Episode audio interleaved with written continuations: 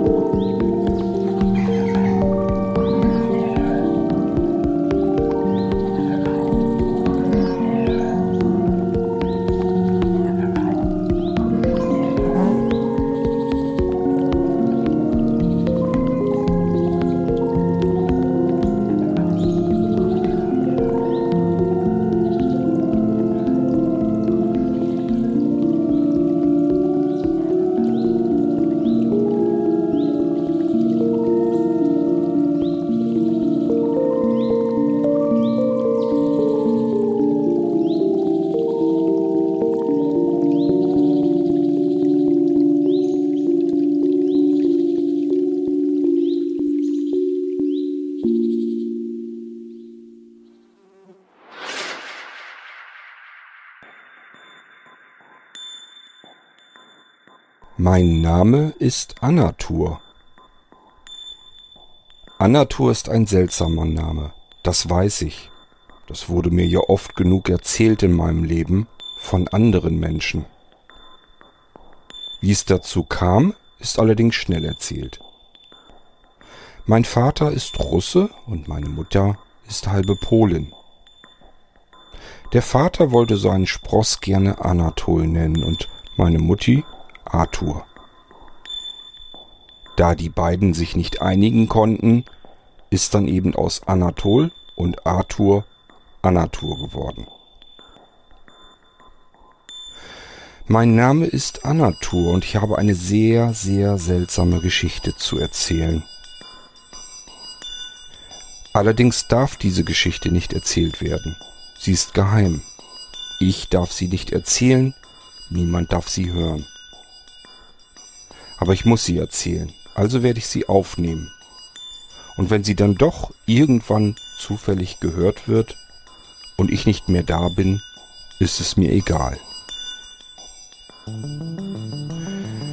Mein Name ist Anatur. Und dies ist meine Geschichte. Die Geschichte von Anatur, dem Reisenden. Reisenden.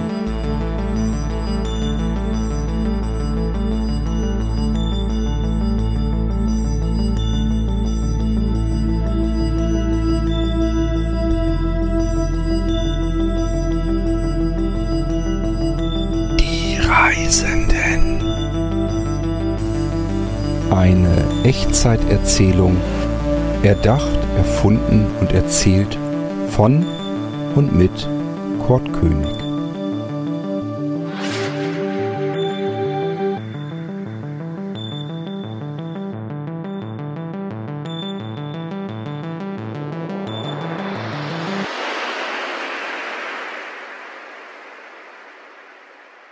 Meine Geschichte beginnt in einem August.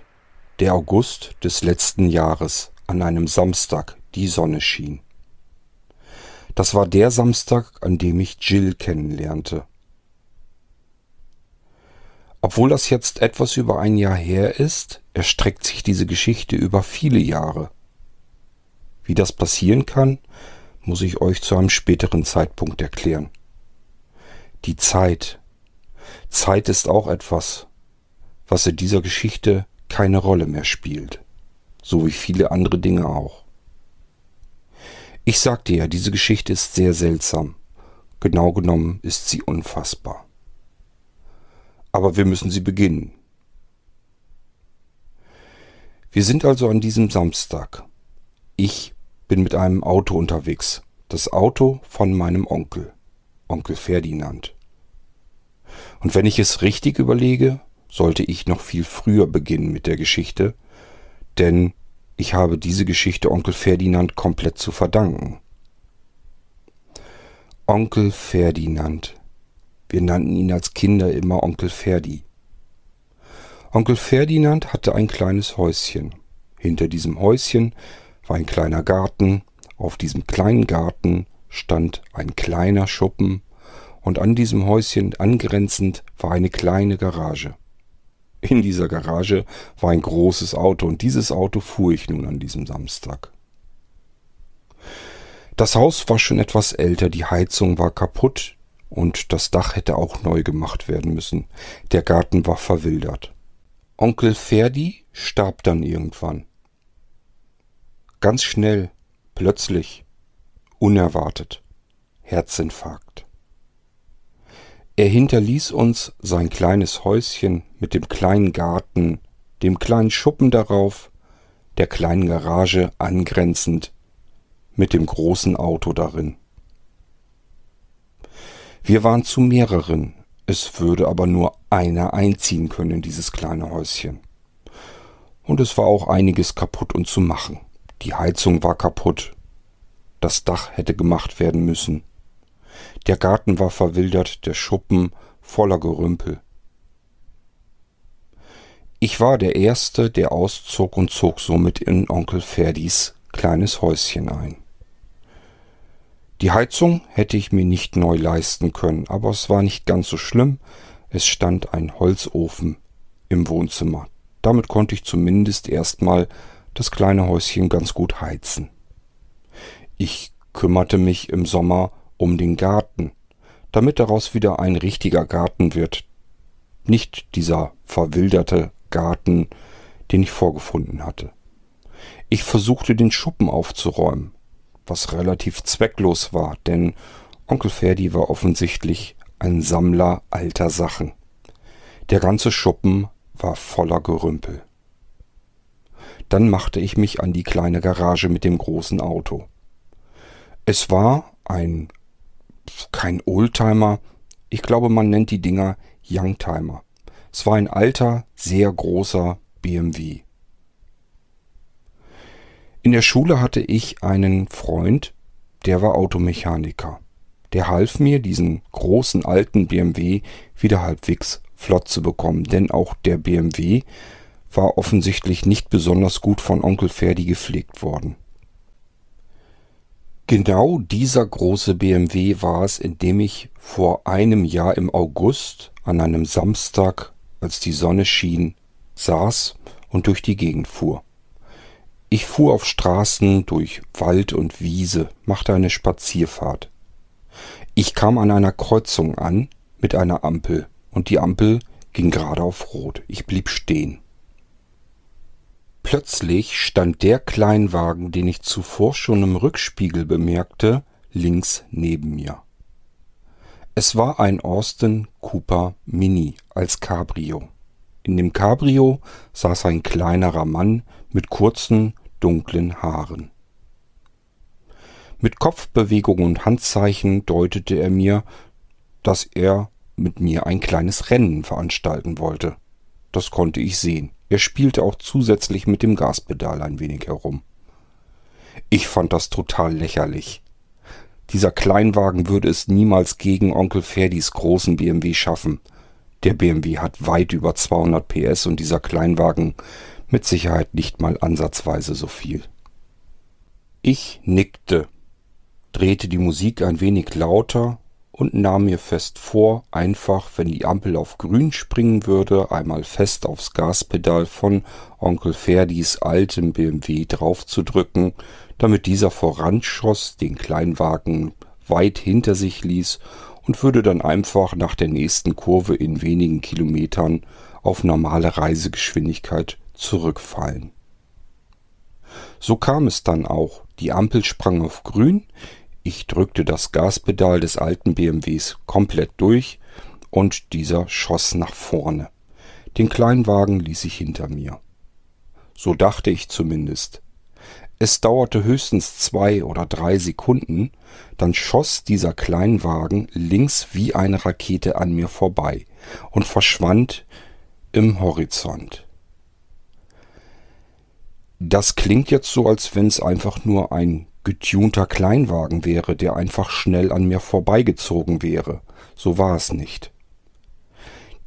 Es schien so, als wenn dieser Kleinwagen sich nicht an physikalische Gesetze halten musste. Es ging so schnell, als würde dieser Kleinwagen in Zeitraffer fahren und ich in Zeitlupe.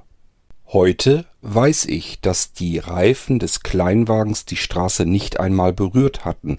Sie drehten sich überhaupt nicht. Sie mussten sich nicht drehen. Zwischen ihnen und der Straße waren circa ein, zwei, vielleicht drei Zentimeter Platz. Dieser Wagen, der Kleinwagen, schwebte über die Straße. Damals wusste ich es noch nicht. Ich habe es zwar gesehen, konnte es aber nicht verstehen, ich konnte es nicht glauben, ich konnte es nicht fassen. Ich fuhr rechts ran an die Seite, musste überlegen, was war jetzt eben passiert, was war das für eine Situation. So etwas ist mir noch nie passiert in meinem Leben. Es war die erste Gegebenheit, die ich nicht verstanden habe, und es sollten weitere folgen. Nach kurzer Zeit setzte ich meine Fahrt fort. Ich trat auf das Gaspedal und der große BMW setzte sich in Fahrt. Wie ich da so lang gefahren bin, weiß ich bis heute nicht mehr. Ich war gedanklich so mit dieser seltsamen Situation beschäftigt, dass ich mich an die Fahrt an sich überhaupt nicht mehr erinnern kann. Ich weiß nur, dass ich irgendwann zu Hause ankam. Zu Hause. Ferdinands Zuhause. Jetzt war es mein Zuhause. Vor dem kleinen Häuschen stand ein Auto. Und ihr ahnt es vielleicht richtig? Es war genau dieser Austin Cooper Mini als Cabrio und auch der kleine Mann mit den kurzen schwarzen Haaren saß immer noch am Lenkrad darin. Ich fuhr auf die Hofeinfahrt meines kleinen Häuschens, stellte den BMW vor der Garagentür ab und stieg aus. Ich ging zu dem Cabrio, zu dem kleinen Mann und schaute mir diesen etwas genauer an. Und es war das zweite Mal an diesem Tag, wo ich meinen Augen nicht trauen konnte.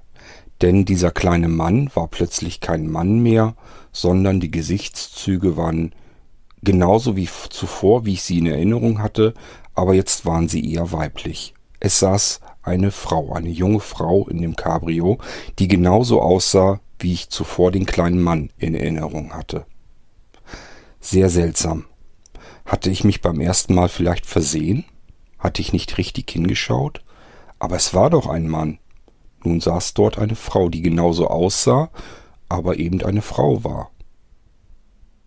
Kann ich Ihnen helfen? Suchen Sie etwas? Ich stand vor der Fahrertür und blickte sie fragend an. Sie schaute zurück, lächelte, und mir fielen ihre Sommersprossen im Gesicht auf. Ich glaube, ich habe gefunden, was ich gesucht habe, sagte sie. Es entstanden ein, zwei oder drei Sekunden, in denen nichts geschah. Offenbar wartete ich auf eine weitere Erklärung und sie wartete auf eine Reaktion von mir. Die kam nicht, mir fiel nichts ein. Dann sagte sie, Du bist Anatur, richtig? Ich nickte, war verblüfft. Sagen konnte ich immer noch nichts. Und dein Onkel hieß Ferdinand, ich kannte deinen Onkel. Leider ist er ja verstorben. Ich nickte ein weiteres Mal. Anatur, dir werden sicherlich schon ein paar Dinge vorgekommen sein, die du dir nicht erklären kannst. Diese Dinge, die du dir nicht erklären kannst, werden mehr werden in deinem Leben. Und ich bin hier, um sie dir zu erklären, um dir zu helfen, zu begreifen, was du siehst und was du hörst. Du hast von deinem Onkel Ferdinand etwas sehr Wertvolles geerbt. Ich nickte erneut. Ja, dieses Häuschen, den Garten dahinter, den Schuppen, auch das Auto. Nein, nein, das meine ich nicht, sagte die junge Frau. Mein Name ist Jill. Sie reichte mir die Hand. Ich nahm sie, sie fühlte sich etwas kühl an. Ich werde dir alles erklären, aber nicht hier auf der Straße. Es sollte niemand sonst hören. Lass uns lieber ins Haus gehen. Ich ging voran, kramte den Schlüsselbund aus meiner Hosentasche, wo sich der Haustürschlüssel daran befand. Jill stieg aus, haute die Tür zu des Kleinwagens und ging hinter mir her. Nervös suchte ich an dem Schlüsselbund den Haustürschlüssel, während ich überlegte, was diese kleine Frau mir wohl Wichtiges zu erzählen hätte. Man darf es nicht auf der Straße erzählen, es sollte niemand hören. Seltsam. Ich kam zur Haustür und fummelte mit dem Haustürschlüssel im Schloss herum. Es wollte nicht sofort aufgehen, aber dann ging die Tür doch auf und ich ging in den kleinen Flur hinein. Jill folgte mir und ließ die Haustür hinter sich in das Schloss fallen. Ich zog meine Jacke aus und hängte sie an die Garderobe.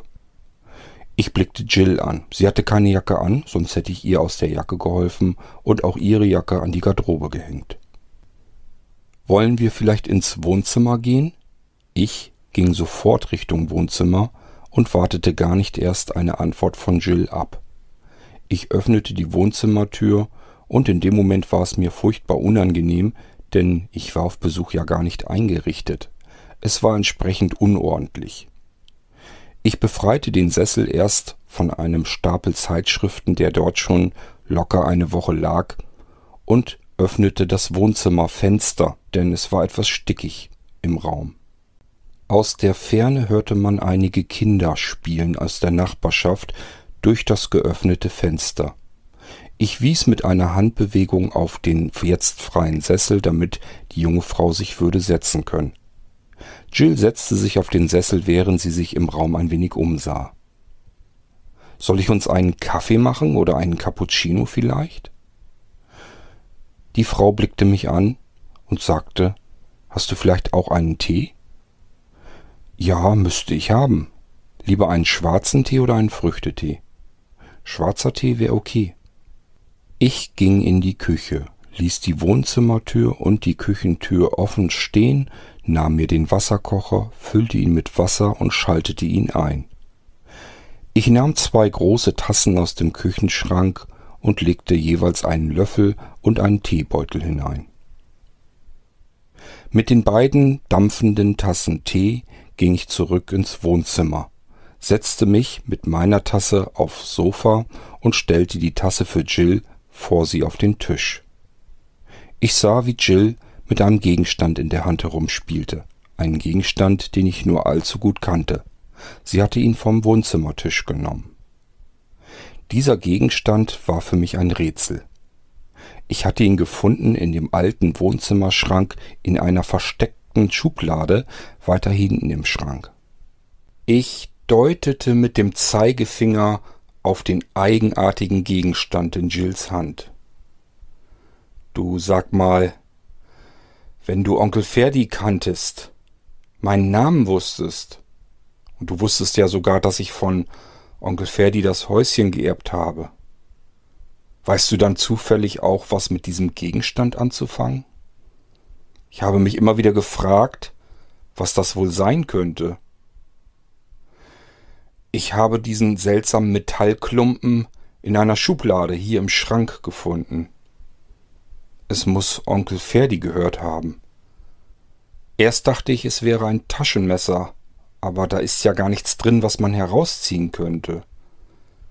Es ist ein seltsamer Gegenstand, findest du nicht auch? Jill reichte mir den Gegenstand langsam herüber. Kurz funkelte er auf, als der Sonnenstrahl durch das Fenster auf ihn traf. Hier nimm ihn nochmal, schau ihn dir genauer an, sagte Jill zu mir. Da ist etwas eingraviert. Hast du das schon mal gesehen? Ich wusste, dass etwas eingraviert war, denn ich hatte mir den Gegenstand natürlich auch schon sehr genau angesehen. Ja, ich weiß, da steht an der Seite MS eingraviert drauf. Ich habe mich schon gefragt, wofür es stehen könnte. Ein Monogramm? Ich dachte vielleicht MS für Motorship. Es steht zwar nicht dabei, welches Schiff, aber es könnte doch sein, dass der Gegenstand einem Matrosen einmal gehörte.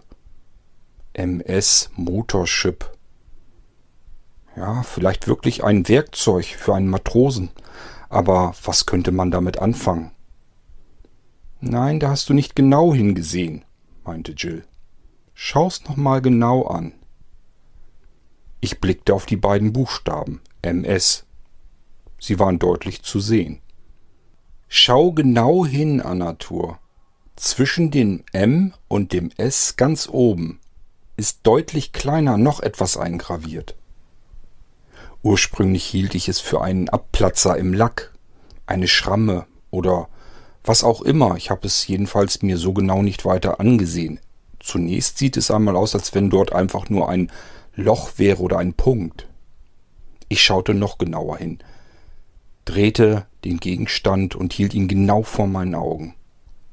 Das könnte, sagte ich, das könnte eine Drei sein, eine winzige kleine Drei. Über dem M schräg rechts daneben. Ich hab's vorher für einen Punkt gehalten, aber es scheint eine Drei zu sein. Ja, das stimmt, sagte Jill.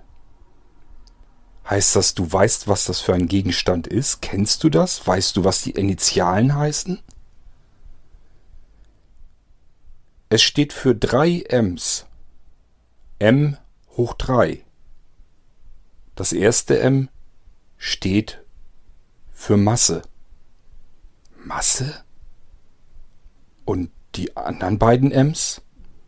Für Moleküle und für Materie. Wie eigenartig. Und woher weißt du das? Wir alle haben solch einen Gegenstand. Masse, Moleküle, Materie. Und das S steht für Steuerung. Steuerung? Masse? Moleküle? Materie? Ich verstehe kein Wort, Jill. Wir nennen diesen Gegenstand Master Control. Es ist eine Art Fernbedienung eine Fernbedienung für Masse, Moleküle und Materie. Du kannst damit alles Mögliche quasi steuern. Pass auf, am besten zeige ich es dir. Steh einmal auf.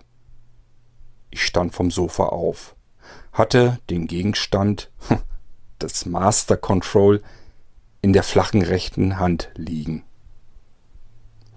Gut so, am besten stell dich neben den Tisch. Ich ging ein paar Schritte um den Tisch herum und stellte mich neben ihn. Jetzt pass auf, jetzt kommt das eigentlich Spannende. Diese Steuerung kann Masse, Materie und Moleküle kontrollieren, steuern. Das Ganze funktioniert, indem du dich auf dieses Gerät konzentrierst. Konzentriere dich jetzt exakt auf den Gegenstand in deiner Hand, auf das Master Control. Was soll ich tun? fragte ich neugierig. Konzentriere dich einfach auf den Gegenstand. So. Versuch alles um dich herum auszublenden. Und dann versuche dir vorzustellen, wie das Master Control, dieser Gegenstand in deiner rechten Hand, circa 20 oder auch 30 Zentimeter nach oben schwebt über deiner Hand. Versuch dir das ganz genau vorzustellen, bildlich vorzustellen. Ich konzentrierte mich so gut ich konnte, ich strengte mich wirklich an. Es tat sich aber nichts, nichts passierte. Der Gegenstand blieb in meiner Hand liegen. Streng dich noch mehr an, Anatur, ich weiß, dass du das kannst. Du musst alles um dich herum ausblenden. Ich bin nicht da. Dieser Raum ist nicht da, nichts ist da, nur du und dein Master Control in deiner Hand. Versuch es dir vorzustellen, nicht wie es dort in deiner Hand liegt, sondern wirklich 20 oder auch 30 Zentimeter über deiner Hand, in der Luft schwebend. Stell dir einfach das Ziel vor, das, was du gerne haben möchtest. Erneut versuchte ich mich jetzt noch intensiver zu konzentrieren. Ich ging dabei diesmal ein wenig anders vor. Zunächst versuchte ich, alles um mich herum wirklich auszublenden. Ich merkte nebenbei, wie die Stimmen der Kinder, die ich durch das offene Wohnzimmerfenster noch immer spielen hörte, immer leiser wurde. Leiser, leiser, immer leiser. Plötzlich hörte ich die Kinder überhaupt nicht mehr. Und auch Jill verschwand aus meinem Blickwinkel. Ich sah nur diesen Gegenstand in meiner Hand. Ich hörte nichts und ich sah sonst auch nichts. Nun stellte ich mir vor, wie dieser Gegenstand über meiner Hand schwebte. Erst ein paar Zentimeter und dann noch etwas weiter. Darauf konzentrierte ich mich. Dieses Bild nahm ich mir vor meine Augen. Das war das Ziel. Hierauf war ich fixiert. Und plötzlich passierte es. Der Gegenstand, das Master Control, erhob sich aus meiner Handfläche. Erst ein, zwei, drei Zentimeter. Ich spürte es nicht mehr, es war weg, es war aus meiner Handfläche verschwunden. Es schwebte wenige Zentimeter über meiner Handfläche und schwebte weiterhin ganz langsam und bedächtig nach oben, bis es circa 20, vielleicht waren es auch 30 Zentimeter über meiner Handfläche still in der Luft stehen blieb. Es war ein unglaubliches Gefühl. Wenn man so etwas im Fernsehen sah, dann war das relativ normal, nichts Ungewöhnliches. Passierte es einem aber selbst, ist das ein absolut unbeschreibliches Gefühl, wenn es das erste Mal passiert. Ich konnte es kaum glauben. Der Gegenstand war nicht mehr in der Hand, er war nicht mehr greifbar, er war nicht mehr fühlbar, er schwebte über meiner Hand, dort wo ich ihn mir vorgestellt hatte. Ungläubig zog ich die rechte Hand unter dem Gegenstand weg. Er blieb exakt an derselben Stelle stehen. Mit der linken Hand wischte ich unter dem Gegenstand hin und her. Ich dachte, vielleicht ist irgendetwas, was ich nicht sehen oder nicht begreifen kann, was aber zumindest erklären würde, warum dieser Gegenstand in der Luft hing. Nichts, ich wischte durch Luft. Unglaublich, brachte ich nur noch hervor. Ich weiß, Anatur, ich kann mich auch noch gut daran erinnern, wie es bei mir das erste Mal war. Plötzlich war Jill wieder in meinem Blickwinkel und auch die Geräusche kamen wieder näher. Die Kinder durch das offene Wohnzimmerfenster spielten plötzlich wieder lauter und ich konnte sie deutlich hören. Alles um mich herum erschien wieder, war wieder da, aber der Gegenstand blieb dort an der Stelle mitten in der Luft hängen, wo ich ihn mir zuletzt vorgestellt hatte. Ein unbeschreibliches Gefühl, aber wie kann das sein? fragte ich Jill. Das geht doch überhaupt nicht, das gibt es doch überhaupt nicht. Doch, das gibt es, Anatur, und du musst dich dran gewöhnen, dass es viele Dinge gibt, die du dir bisher nicht vorstellen konntest. Übe jetzt weiter, versuch den Gegenstand, ohne ihn anzufassen, auf den Tisch zu legen. Lass ihn einfach zum Tisch herüberschweben, langsam heruntersinken, bis er auf dem Tisch zu liegen kommt. Wieder konzentrierte ich mich. Ich strengte mich an. Zunächst passierte wieder nichts. Und ich dachte, okay, ich mache es genauso wie vorhin. Erst blende ich alles um mich herum aus, und so tat ich es dann auch. Die Stimmen wurden wieder leiser, bis wieder komplett alles still war. Aus dem Blickwinkel verschwand wieder alles. Mein Blick war gerichtet auf diesen Gegenstand, der immer noch nach wie vor in der Luft schwebte. Ich fixierte intensiver den Gegenstand, konzentrierte mich nur darauf und stellte mir vor, wie dieser Gegenstand langsam nach rechts schweben würde. Genau das tat er dann auch. Er setzte sich in Gang, schwebte ganz langsam, vorsichtig und gleichmäßig nach rechts über dem Wohnzimmertisch. Als er mitten über dem Wohnzimmertisch angekommen war, in der Luft stehend. Er hatte sich wirklich nur horizontal bewegt. Stellte ich mir vor, wie dieser Gegenstand langsam herabsinken würde. Auch das passierte jetzt nahezu ohne eine zeitliche Verzögerung. Er gehorchte sozusagen dem Bild, das ich mir vor meinen Augen vorstellen konnte. Ich ließ den Gegenstand förmlich langsam auf den Tisch herabsinken, bis er mit einem leichten Klacken auf dem Tisch zu liegen kam. Jill, das ist unglaublich. Wie kann sowas sein? Ich bin doch kein, kein Zauberer. Kann ich das mit jedem Gegenstand? Wie geht das? Halt, halt, Anatur, keine Sorge, du bist derselbe Mensch wie vor einer Stunde. Es hat sich nichts verändert. Du hast nur ein neues Werkzeug gefunden. Und mit diesem Werkzeug kannst du Moleküle, Materie und Masse kontrollieren. Das ist unglaublich, da hast du vollkommen recht. Aber es liegt nicht an dir. Das kann jeder, der sich auf diesen Gegenstand konzentrieren kann und der so etwas hat. Ein Master Control. Wer hat denn alles solch einen Gegenstand? Wir. Und wer seid ihr? Oder wenn ich mich dazu zählen soll, wer sind wir? Das erkläre ich dir alles noch später. Jetzt probieren wir eine weitere Lektion. Zunächst lass den Gegenstand in deine Hand zurückschweben. Ich tat es wie zuvor. Alles um mich herum blendete ich aus, konzentrierte mich auf den Gegenstand und ließ ihn vom Tisch hinaufschweben, ungefähr auf die Höhe meiner rechten Handfläche, und stellte mir vor, wie er in meine flache Hand hineinschweben würde. Genau das passierte. Mittlerweile ging das so gut, dass es überhaupt keine zeitliche Verzögerung mehr gab. Ich stellte fest, so wie ich mir es vorstellte, in dem Moment bewegte sich der Gegenstand und somit landete das Taschenmesser, das kein Taschenmesser war, sondern ein Master Control, was auch immer das sein mag, in meiner rechten Hand. Gut so, sagte Jill.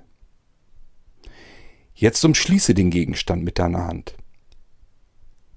Ich schloss die flache Hand zu einer Faust. Das Master Control verschwand unter meinen Fingern.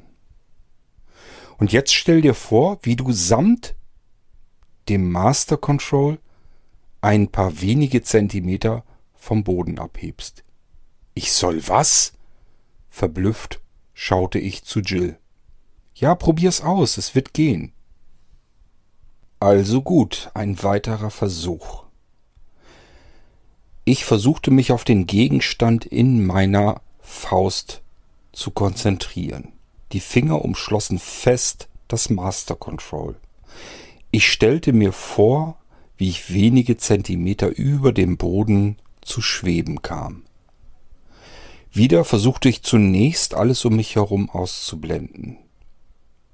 Geräusche verstummten, Jill verschwand wieder aus dem Blickwinkel sowie alles andere um mich herum, und ich konzentrierte mich allein auf das Gefühl, diesen Gegenstand in der Faust halten zu können, und stellte mir vor, wie ich mit meiner geschlossenen Faust einige Zentimeter nach oben schwebte. Und Siehe da, es passierte, genau in dem Moment.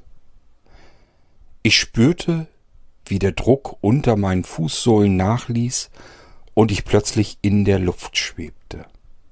Erwartet hatte ich, dass der Gegenstand mich nach oben ziehen würde und ich mich an ihm festhalten könnte.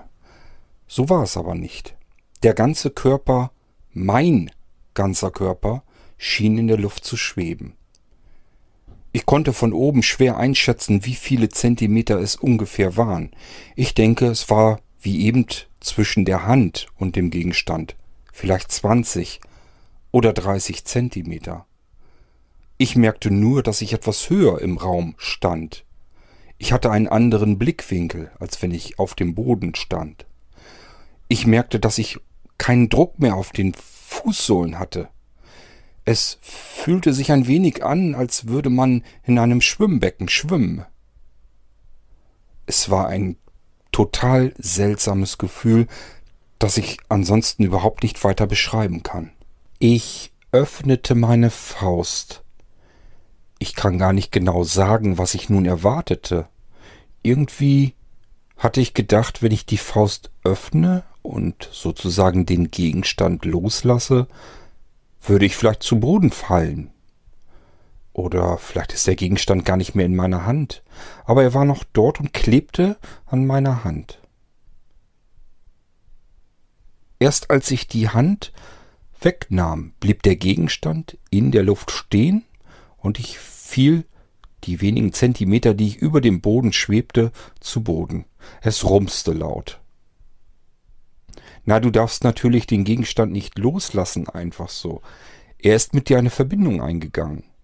Ihr werdet sozusagen eins. Moleküle, Materie, Masse. Es spielt alles keine Rolle, aber ihr werdet eins und das kannst du dann bewegen.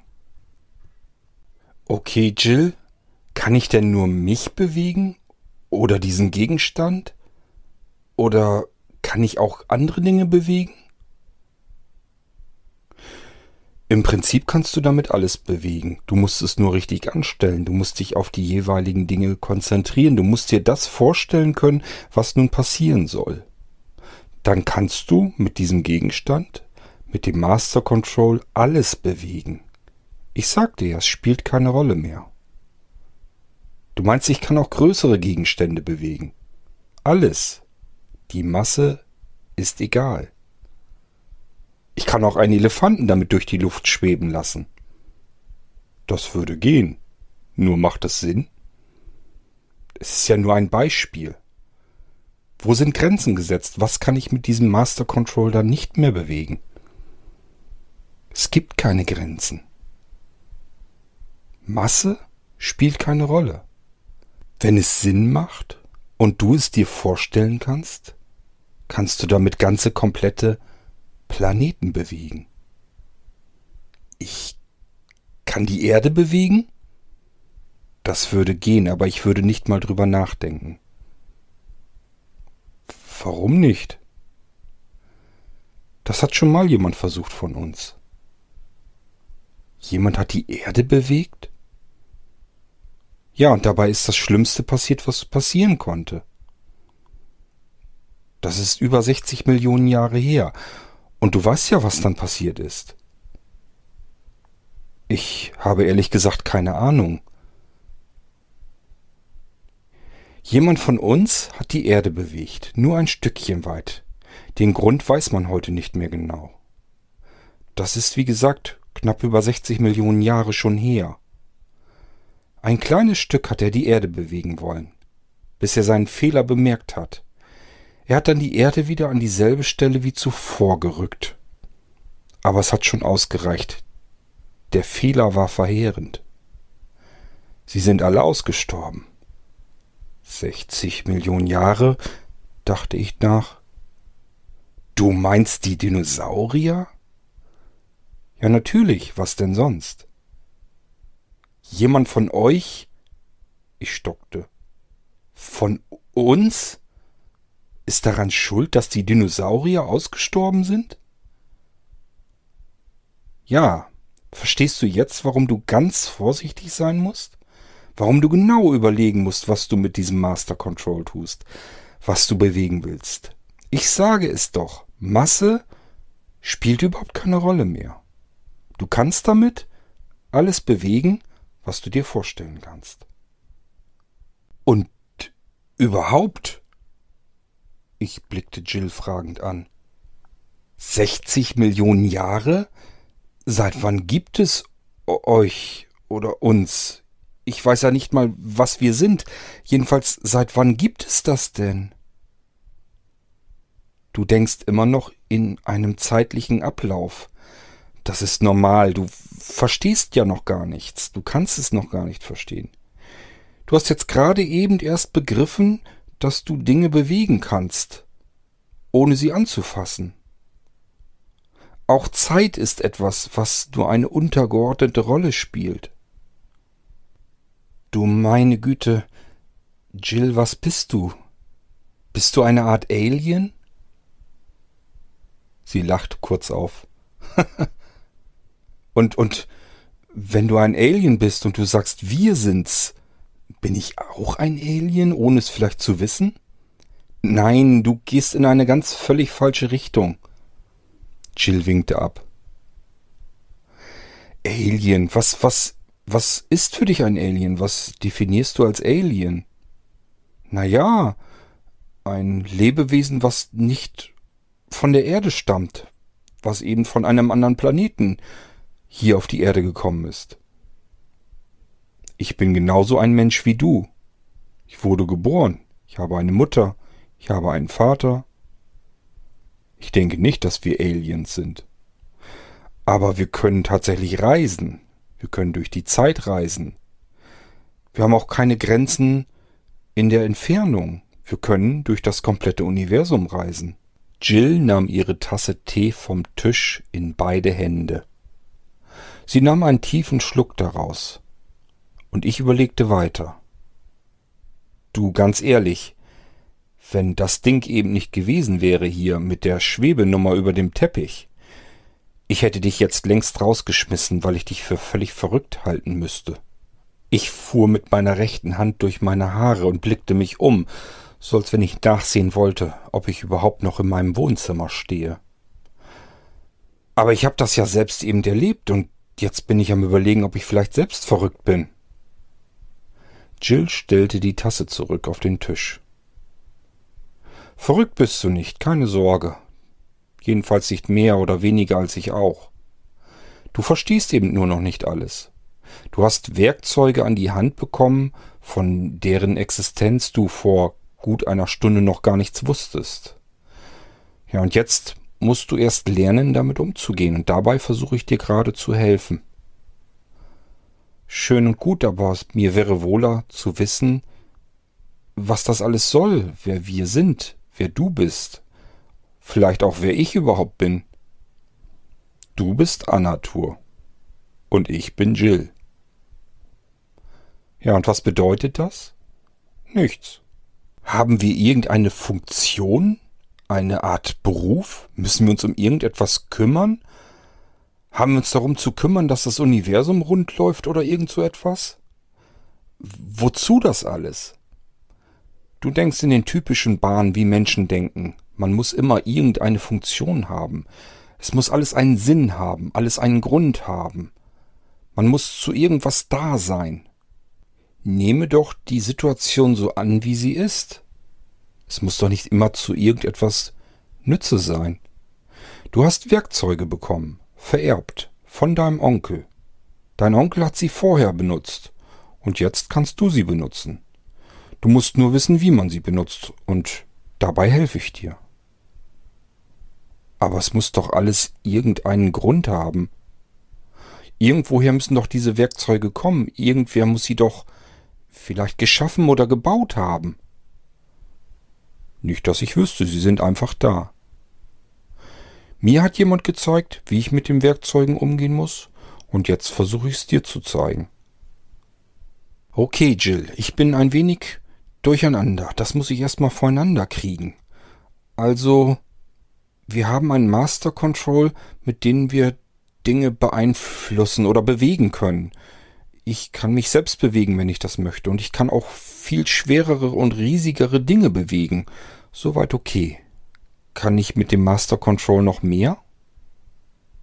Jill lächelte wieder. Wahrscheinlich hast du gerade das mächtigste Smartphone in der Hand, das es gibt. Ungläubig schaute ich mir das Master Control noch einmal an. Es sind keine Tasten dran, kein Display, als wenn ich es erwartet hätte. Ich kenne das Gerät ja, ich habe es ja oft genug schon in der Hand gehabt. Da ist nichts dran, was man irgendwie hätte bedienen können. Es ist einfach nur ein Metallklumpen. Wie meinst du das? fragte ich Jill. Wir nehmen damit Kontakt auf zu uns. Also du kannst jeden von uns kontaktieren und jeder von uns kann dich kontaktieren mit dem Master Control, egal wo wir sind und wann wir sind. Wann wir sind? Wir können also wirklich durch die Zeit reisen? Ja, aber das ist nicht ganz so einfach zu erklären. Du kannst nicht einfach dir vorstellen, du bist in einer bestimmten Zeit und dann bist du dort, so wie es mit Masse und Materie geht. Das ist etwas schwieriger. Es gibt eine Art Portal oder wie soll ich es sonst nennen? Es gibt bestimmte Stellen, räumlich getrennte Stellen, wo die Zeit etwas dünner ist, wo man einfach hindurchschreiten kann, wenn man das Master Control in der Hand hält. Ein Portal? Nein, nicht wirklich ein Portal. Es gibt ganz viele Portale. Stell es dir vor, als wenn in deiner Wahrnehmung, in der Welt, in der du lebst, in deiner Umgebung verschiedene Stellen sind, wo einfach die zeitlichen Unterschiede, die Wände der einzelnen Zeiten dünner sind, wo du hindurchtreten kannst, eben wenn du dein Master Control in der Hand hältst. Und jeder von uns kann in einer anderen Zeit gerade sein. Mit dem Master Control kannst du jeden erreichen, egal wann er ist und wo er ist. Und wie mache ich das? Muss ich irgendwie einen Namen sprechen, mit dem ich jetzt sozusagen telefonieren möchte? Oder Wie geht das? Ist da ein Sprachassistent eingebaut? Nein, wohl kaum. Du hast es eigentlich schon gelernt, wie man mit dem Master Control arbeitet. Du stellst es dir vor. Was soll ich mir denn vorstellen? Ich kenne doch niemanden. Das ist richtig. Und solange wie du niemanden von uns kennst, kannst du diese nicht kennende Person auch nicht kontaktieren. Du kannst nur diejenigen kontaktieren von uns, die du schon kennengelernt hast. Also, heute hast du mich kennengelernt. Du kannst mich jederzeit kontaktieren, indem du dir vorstellst, dass du mich kontaktieren möchtest, wenn du das Master Control in deiner Nähe hast. Aha, ich versuche es mir gerade vorzustellen. Das heißt, wenn ich das Master Control in der Hand halte und möchte jetzt mit dir sprechen, dann muss ich mir nur vorstellen, wie ich mit dir spreche. Ja, du hast es ganz gut erfasst. Genauso funktioniert es. Es ist genauso, wie du dir eben vorgestellt hast, dass der Gegenstand über deine Hand schweben soll. Oder wie du dir vorgestellt hast, als du selbst schweben wolltest. So ähnlich musst du es dir vorstellen. Du möchtest mich kontaktieren, also stellst du dir vor, wie du mich über das Master Control kontaktierst. Und dann funktioniert es. Egal, wo ich gerade bin und in welcher Zeit ich mich aufhalte. Okay, Jill, das kann ich mir, glaube ich, vorstellen. Ich habe ja gemerkt, dass es so funktioniert. Gut. Also es gibt noch mehr von euch oder von uns. Was soll ich denn sagen? Naja, du gehörst jetzt dazu. Insofern kannst du schon von uns sprechen. Ja, aber wozu gehöre ich denn dazu? Das verstehe ich noch nicht. Du wirst uns schon kennenlernen. Du bist einer von uns. Es ist keine Vereinigung oder so etwas. Wir sind einfach eine Gruppe Reisender. Ihr seid Reisende? Ja, so wie du auch ein Reisender bist. Ich wüsste nicht, dass ich ein Reisender bin. Ich bin ja noch nicht mal großartig aus diesem Land herausgereist. Also selten, dass ich überhaupt mal im Urlaub war, schon gar nicht weiter entfernt. Ich glaube, Anatur, das wird sich sehr bald ändern. Ich kann mir das alles überhaupt noch nicht richtig vorstellen. Das heißt, ich kann in der Zeit reisen, ich kann mir Dinge anschauen, von denen ich nur aus einem Lexikon weiß? Das könntest du tun, natürlich. Und ich könnte quer durchs Universum reisen und mir andere Planeten ansehen? Es ist nicht gerade einfach, denn auch da musst du schon wissen, dass es diesen Planeten gibt, den du dir anschauen möchtest. Aber prinzipiell würde es gehen, natürlich. Okay. Und wie reise ich dann? Ich kann ja schlecht das Master Control in die Hand nehmen, mich zu diesem Planeten denken oder vorstellen oder wünschen. Ich würde ja sofort ersticken, wenn ich im Universum wäre. Im All. Da ist ja kein Sauerstoff. Dafür brauchst du noch etwas anderes, das stimmt. Deine fliegende Untertasse sozusagen. Also gibt es sie doch, fliegende Untertassen. Und wir brauchen sie, um reisen zu können durchs Weltall. Ganz so ist es nicht an Natur. Sonst hätte man diese fliegenden Untertassen ja schon längst gesehen. Es gibt ja genügend Reisende, die hier auf der Erde verweilen. Also sind die reisenden Menschen auch. Und wenn diese Menschen den Planeten, also die Erde, verlassen wollen, dann brauchen sie solch eine fliegende Untertasse oder wie? Hast du schon mal eine fliegende Untertasse gesehen? Wenn ich ehrlich bin, nicht. Aber andere glauben ja, welche gesehen zu haben. Kann das denn sein? Ich denke nicht, dass sie unsere, naja, wie du es nennst, fliegenden Untertassen gesehen haben. Dafür sind die viel zu klein. Wie kann denn eine fliegende Untertasse zu klein sein? Man braucht ja seinen Platz darin und wenn sogar mehrere Reisende in diesem, ja, in diesem UFO die Erde verlassen, dann muss man das doch sehen können. Genau darum geht es. Anatur, was würdest du machen, wenn du versuchen wolltest, die Erde zu verlassen? Wenn du alle Möglichkeiten hast, alles zur Verfügung hast, alles, was du dir im Prinzip vorstellen kannst, was würdest du tun? Ich weiß nicht. Ich habe ich mir noch nie Gedanken darüber gemacht. Warum auch? Na ja, überleg mal. Das erste, was man tun sollte, wäre doch die Masse zu reduzieren. Und wie macht man das? Naja, indem man sich kleiner macht. Komprimiert. Kompression. Möglichst klein, mikroskopisch klein. Und dann kannst du die Erde völlig problemlos verlassen, ohne viel Energie zu benötigen dafür. Ich soll mich kleiner machen? Genau. Und wie mache ich das? Das funktioniert. Masse, Moleküle, Materie, alles wird beliebig, alles ist egal. Also mit dem Master Control. Das geht, genau. Und dann, wo kriege ich jetzt diese fliegende Untertasse her, das UFO? Das genau ist die richtige Frage, Anatur. Das müssen wir morgen erst mal suchen. Wie, was wollen wir morgen suchen? Also, wenn du meinst, ich hätte hier irgendwo eine fliegende Untertasse, im Schuppen oder so, da kann ich dich beruhigen, da ist nichts, da bin ich schon überall durch gewesen und da war nichts Ungewöhnliches. Na, wahrscheinlich war schon etwas Ungewöhnliches, du hast es nur nicht als solches wahrgenommen. Wenn dein Onkel Ferdinand dir ein Master Control vererbt hat, dann wird er dir auch einen Womax vererbt haben. Einen was? Einen Womax. Wir alle haben einen Womax. Chill, um Himmels willen, was ist denn jetzt ein Womax? Hm, wie soll ich dir das denn jetzt erklären? Also wäre ein Womax ein Lebewesen, würde ich sagen, dann wäre es eine Art Formwandler. Es kann seine Form verändern. Es kann sozusagen seine eigenen Moleküle verändern, neu anordnen, sich Moleküle aus seiner Umgebung ausleihen sozusagen und auch diese sich selbst hinzufügen und diese verändern, beliebig, so wie er das möchte. Das Problem an einem Womax ist nur, er selbst kann gar nicht wissen, was er möchte. Dafür braucht er einen Menschen. Na schön, Jill. Okay, also du meinst, ich hätte einen Womax, weil ich ja auch dieses Master Control Dingsbums in der Schublade gefunden habe. Und du denkst, ich hätte deswegen auch einen Womax, weil ihr auch alle einen Womax habt.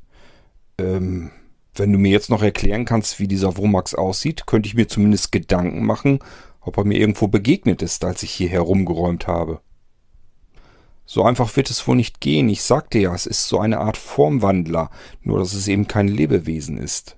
Das heißt, es kann jeder beliebige Gegenstand sein. Sie hob kurz ihre Tasse hoch. Das hier könnte jetzt zum Beispiel dein Womax sein aus dem ich Tee trinke. Ich überlegte ganz kurz. Na schön, wenn mein Womax eine Tasse sein könnte, oder ich deutete auf einen Schlüsselbund, der ebenfalls auf dem Tisch lag. Oder vielleicht so ein Schlüsselbund? Möglich, sagte Jill. Gut, wenn mein Womax also alles Mögliche sein könnte, weil es eben seine Form wandeln könnte, wie wollen wir es dann finden? Ein Womax bezieht seine komplette Energie aus dem Universum, aus dem All, wenn du so willst. Beispielsweise von schwarzen Löchern, von denen hast du doch vielleicht schon mal gehört. Pff, beiläufig, entfernt. Ich kann mich da nicht so genau dran erinnern. Schwarze Löcher spenden sehr viel Energie. Sie sammeln erst viel Energie und sind dann wie ein großer Akku, den man anzapfen kann. Und ein Womax kann so etwas anzapfen. Es gibt noch viele weitere Energiequellen, wo der Womax seine Energie herbeziehen kann. Das kann er sogar aus unvorstellbar großer Entfernung. Das ist für ihn überhaupt kein Problem. Aber ein Womax ist eben, wie ich schon sagte, kein Lebewesen. Er hat kein Hirn. Er kann nicht nachdenken. Er kann nicht einmal wissen, welche Form es geben könnte, in die er sich verwandeln kann. Er kann nur Energie aus weiter Entfernung beziehen und er kann Moleküle um sich herum an sich binden, sich selbst hinzufügen und diese verändern, so dass ganz andere Formen entstehen. Alles, was ein anderer sich vorstellen kann. Und dieser andere, das ist immer derjenige, dem der Womax gehört. Und vorher gehörte der Womax, der hier bei dir in der Nähe sein wird, deinem Onkel Ferdinand. Und Onkel Ferdinand hat dir seinen Womax mit vererbt. Er gehört jetzt dir. Du musst ihn nur noch finden. Aber wie soll ich das tun? Wenn ein Womax alles sein kann, alles um mich herum, dann kann er ja wirklich alles sein. Woher soll ich wissen, was mein Womax ist? Und selbst wenn, ich wüsste gar nicht, was ich dann damit tun sollte. Anatur, nimm dir doch nicht alles auf einmal vor. Du wirst heute nicht alles begreifen können. Das ist viel zu viel. Du hast schon so viel Neues erfahren, das musst du erstmal alles verstehen. Deinen Womax werden wir morgen suchen und wir werden ihn auch finden. Er hat so seine Eigenschaften, woran man ihn erkennen kann. Offen gestanden haben sogar viele Menschen einen Womax zu Hause, ohne es zu ahnen. Woran erkenne ich das denn? Was ist das für ein eigenartiges Verhalten, woran ich das erkennen kann, dass ich einen Womax habe? Hast du schon mal einen Gegenstand verlegt? Natürlich, schon öfter. Und dann hast du ihn irgendwann später wiedergefunden und dir gedacht, da kann ich ihn doch nie im Leben hingelegt haben. Ja klar.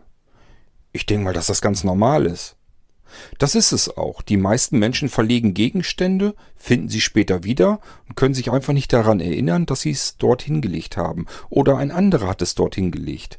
In den meisten Fällen ist das etwas ganz Normales, aber manchmal ist es eben auch ein Womax, insbesondere dann, wenn du dich wirklich nicht erinnern kannst und dir 100% sicher bist, dass du den Gegenstand, dort wo du ihn dann wiedergefunden hast, nie im Leben hingelegt haben kannst und auch kein anderer, dann kannst du fast schon sicher sein, dass es ein Womax ist. Ein Womax, der kann über Jahre, sogar Jahrzehnte an ein und derselben Stelle liegen bleiben, wenn ihn niemand sonst bewegt. Und irgendwie zwischendurch plötzlich bewegt er sich dann. Er haut sozusagen ab, ist irgendwo anders. Und dann will er wieder zurück und hat aber vergessen, dass er an dieser Stelle eigentlich liegen müsste und ist dann plötzlich ganz woanders aufzufinden, ohne dass ihn irgendjemand von dort wegbewegt hat. Und daran erkennst du, dass es sehr wahrscheinlich ein Womax ist. Wenn du ihn nicht bewegt hast, niemand anders ihn bewegt hat und trotzdem hat er sich bewegt, dann ist es ein Womax. Ah ja, jetzt verstehe ich. Und danach müsste ich suchen. Hm. Ich kraulte mir mit der rechten Hand mein Kinn, und Jill beobachtete mich dabei. Aha. Fällt dir was ein? Hast du irgendwo einen Gegenstand gesehen? Und plötzlich war er woanders, ohne dass du ihn bewegt hast, und du bist dir sicher, es hat ihn auch kein anderer bewegt? Hm. Der Tennisball. Was ist mit dem Tennisball? Was für ein Tennisball überhaupt? Jill blickte mich fragend an. Im Schuppen lag ein Tennisball. Ich habe ihn, weil er unten so herumlag und ich Angst hatte, dass ich drauftrete, in die offene Schublade gelegt. Die Schublade habe ich geschlossen. Ich bin hundertprozentig sicher, dass niemand sonst im Schuppen war. Als ich die Schublade wieder öffnete, um eine Zange herauszunehmen, da waren noch verschiedene Werkzeuge, unter anderem eben eine Zange, hatte ich fest damit gerechnet, dass mir dieser Tennisball wieder entgegenkullert. Er war aber nicht da. Und dann war er plötzlich ganz woanders. Er lag im Garten, auf dem Rasen, mitten drauf. Ich konnte mir beim besten Willen nicht erklären, wo dieser Tennisball auf einmal herkommt. Ich habe ihn dann aufgehoben vom Rasen und wieder in diese Schublade gebracht und wieder die Schublade geschlossen.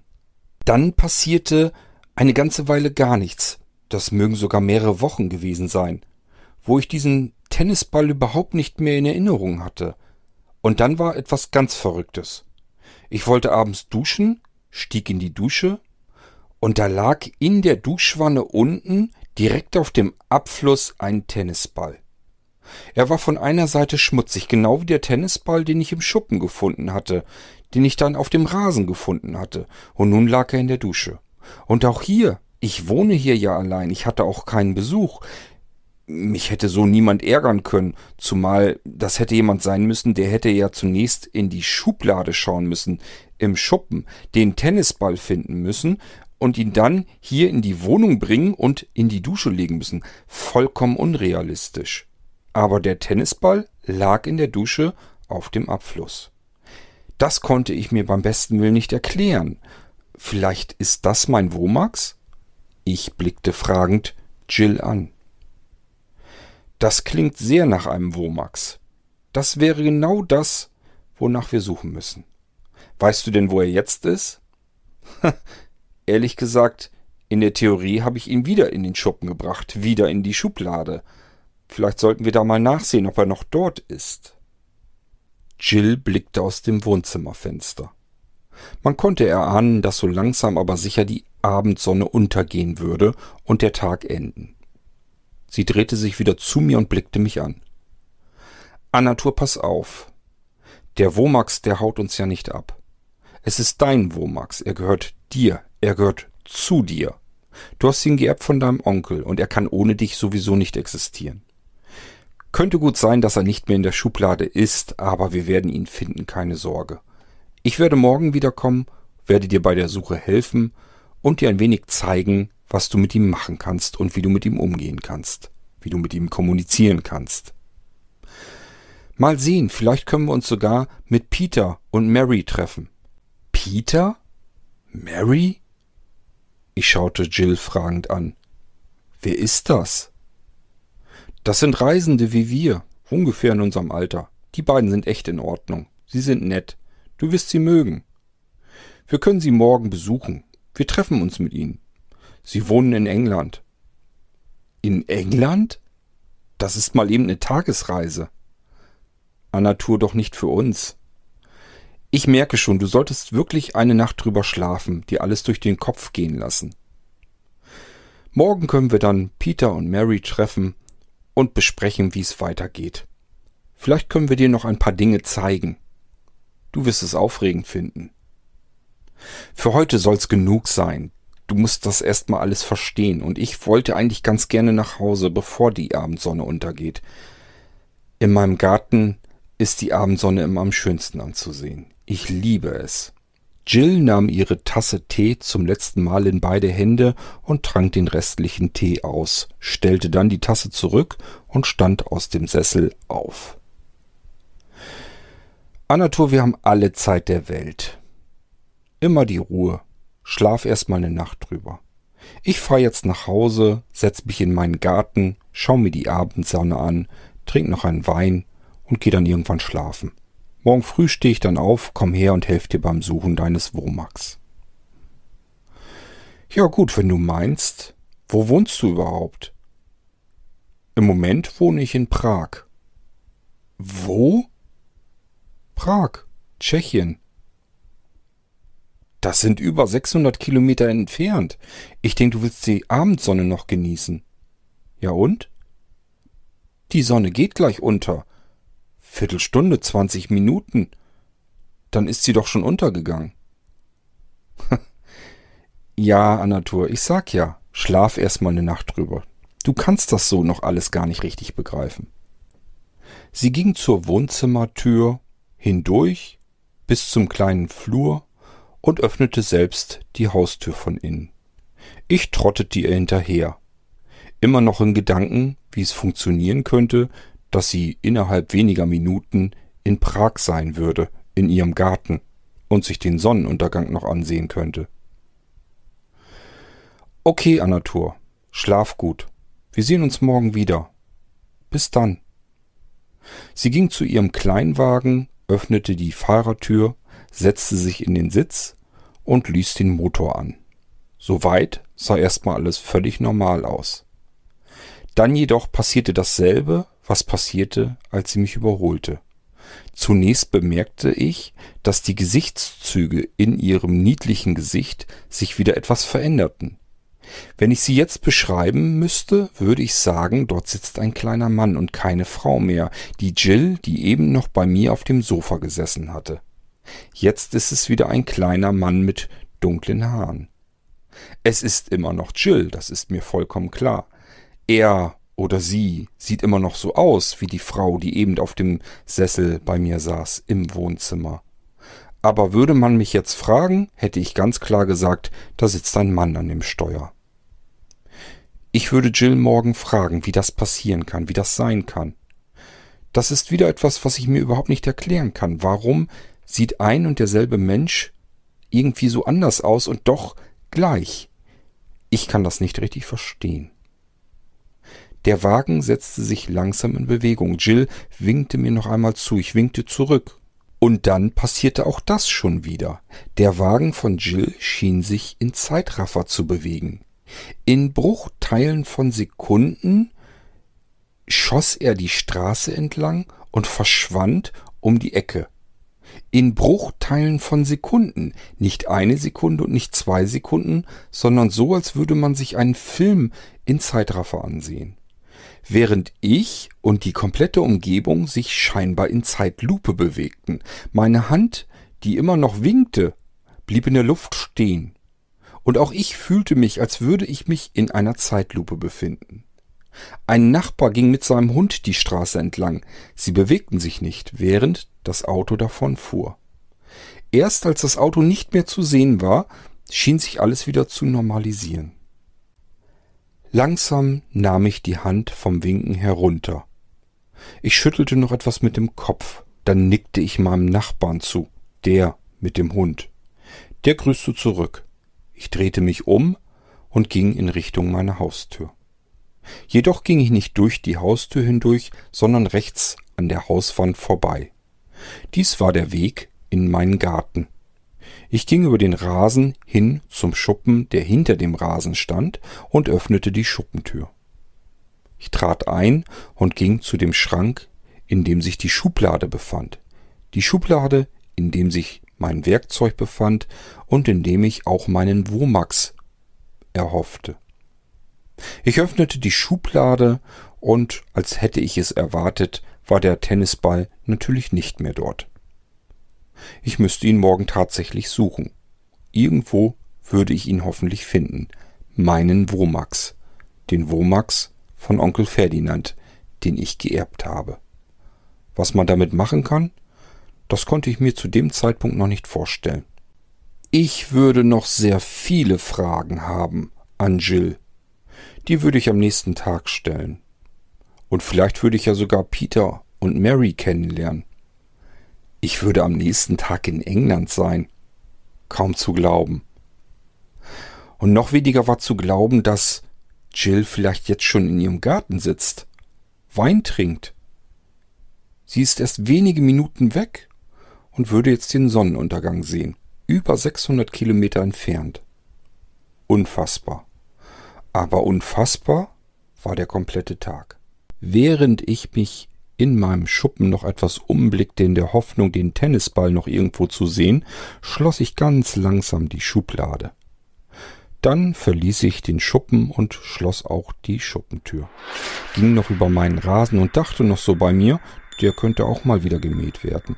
Dann ging ich den kleinen Pfad entlang an der Hauswand durch die immer noch offen stehende Haustür.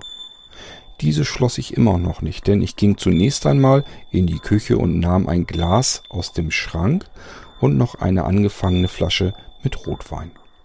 Mit den beiden Sachen verließ ich wieder das Haus und ließ die Haustür immer noch offen stehen und setzte mich auf die Terrasse in meinen Stuhl. Ich blickte zum Horizont, sah der Abendsonne zu beim Untergehen und stellte mir vor, wie Jill jetzt vermutlich über 600 Kilometer ebenfalls in ihrem Garten sitzen würde und in denselben Sonnenuntergang schauen würde, obwohl dieser hinter der Moldau untergehen würde. Ein wirklich aufregender Tag ging zu Ende und meine Reise, die hatte erst begonnen. Mein Name ist Anatur. Dies ist meine Geschichte, die Geschichte von Anatur, dem Reisenden.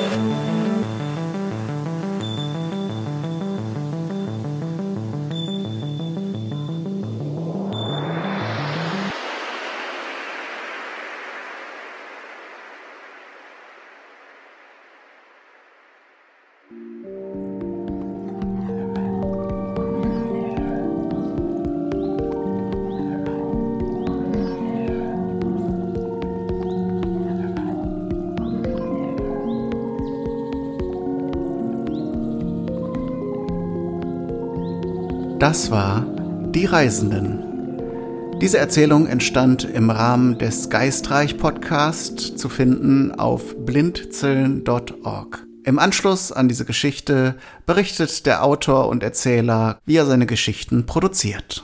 Viel Spaß dabei. Hallo, liebe Hörerinnen und Hörer. Ihr habt jetzt eben gerade meine Geschichte gehört, die Geschichte von Anatur und Jill in Die Reisenden. Die Reisenden, das ist eine Echtzeiterzählung, so wie viele meiner Hörspiele und Hörerzählungen. Das sind alles Echtzeiterzählungen und ich wollte mal kurz darauf eingehen, was überhaupt eine Echtzeiterzählung ist, denn darunter kann man sich so schlecht etwas vorstellen. Ich muss dazu weiter ausholen und zwar erblinde ich, das heißt, ich bin nahezu blind. Ich habe früher solche Geschichten der Machart, wie sie jetzt, äh, ja, wie ich sie jetzt produziere, früher natürlich ganz normal aufgeschrieben. Dieses Schreiben, das fiel mir dann immer schwerer und mittlerweile habe ich mir überlegt, wie kann ich eine Alternative schaffen? Wie kann ich das kompensieren?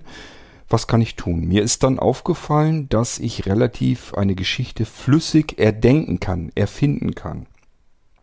Das heißt, während ich eine Geschichte erzähle, kann ich sie erfinden. Das geht also wirklich so bei mir im Kopf. Ich weiß erst wirklich nicht, welche Geschichte da zustande kommt. Ich fange an zu erzählen und die Geschichte ähm, entwickelt sich in meinem Kopf immer weiter, während ich sie erzähle.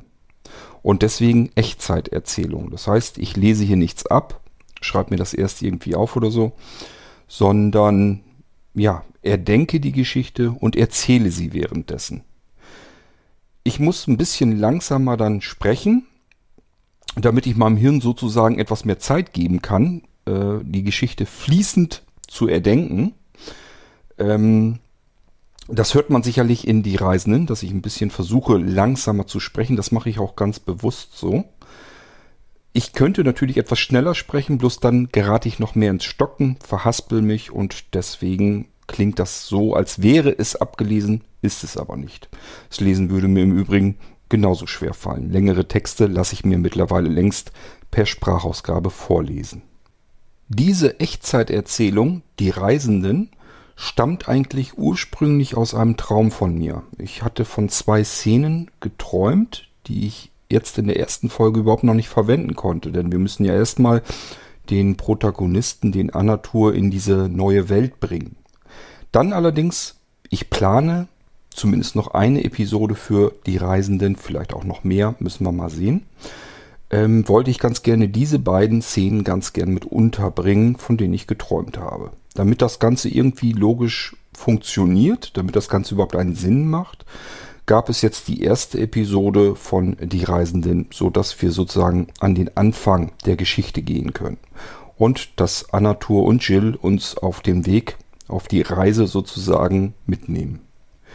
Schauen wir mal, was davon wird. Und ähm, ich hoffe, dass ich irgendwann, das muss nicht jetzt sofort sein, es wird ein bisschen dauern, so wie ich mich kenne, aber irgendwann wird es einen zweiten Teil geben von Die Reisenden. Und ich hoffe, euch hat's gefallen bis hierher und euch gefällt dann vielleicht auch der zweite Teil. Ihr könnt mich gerne kontaktieren, wenn ihr mir irgendwas schreiben mögt, ähm, ob euch das gefallen hat oder vielleicht auch nicht, ob ihr vielleicht Wünsche habt, was ich mit einbauen kann. Es ist ja eine Echtzeiterzählung, das heißt, ihr könnt mich gerne auch mit Dingen füttern. Wenn ihr sagt, bau mal dieses oder bau mal jenes mit ein in die Erzählung, dann mache ich das. Ist eigentlich dürfte das kein Problem sein. Kontaktieren könnt ihr mich äh, relativ simpel. Gibt verschiedene E-Mail-Adressen. Nehmt mal einfach ähm, cord.könig also Cord C-O-R-D geschrieben, ein Punkt, dann König natürlich mit O-E, dann das Ad-Zeichen, dann Blinzeln, Blinzeln wird mit, in der Mitte mit einem D geschrieben, also B-L-I-N-D-Z-E-L-N, Punkt O-R-G. An dieser E-Mail-Adresse könnt ihr mir schreiben, wenn ihr Feedback geben möchtet oder aber wenn ich irgendwelche Wünsche von euch mit in die nächste Geschichte einbauen soll. Ich wünsche euch weiterhin viel Spaß mit meinen Echtzeiterzählungen. Das ist so das, was ich jetzt machen kann, statt zu schreiben. Und hoffe, ihr habt damit viel Freude. Wir hören uns dann bald wieder. Bis dahin macht's gut. Tschüss, sagt euer König Kurt.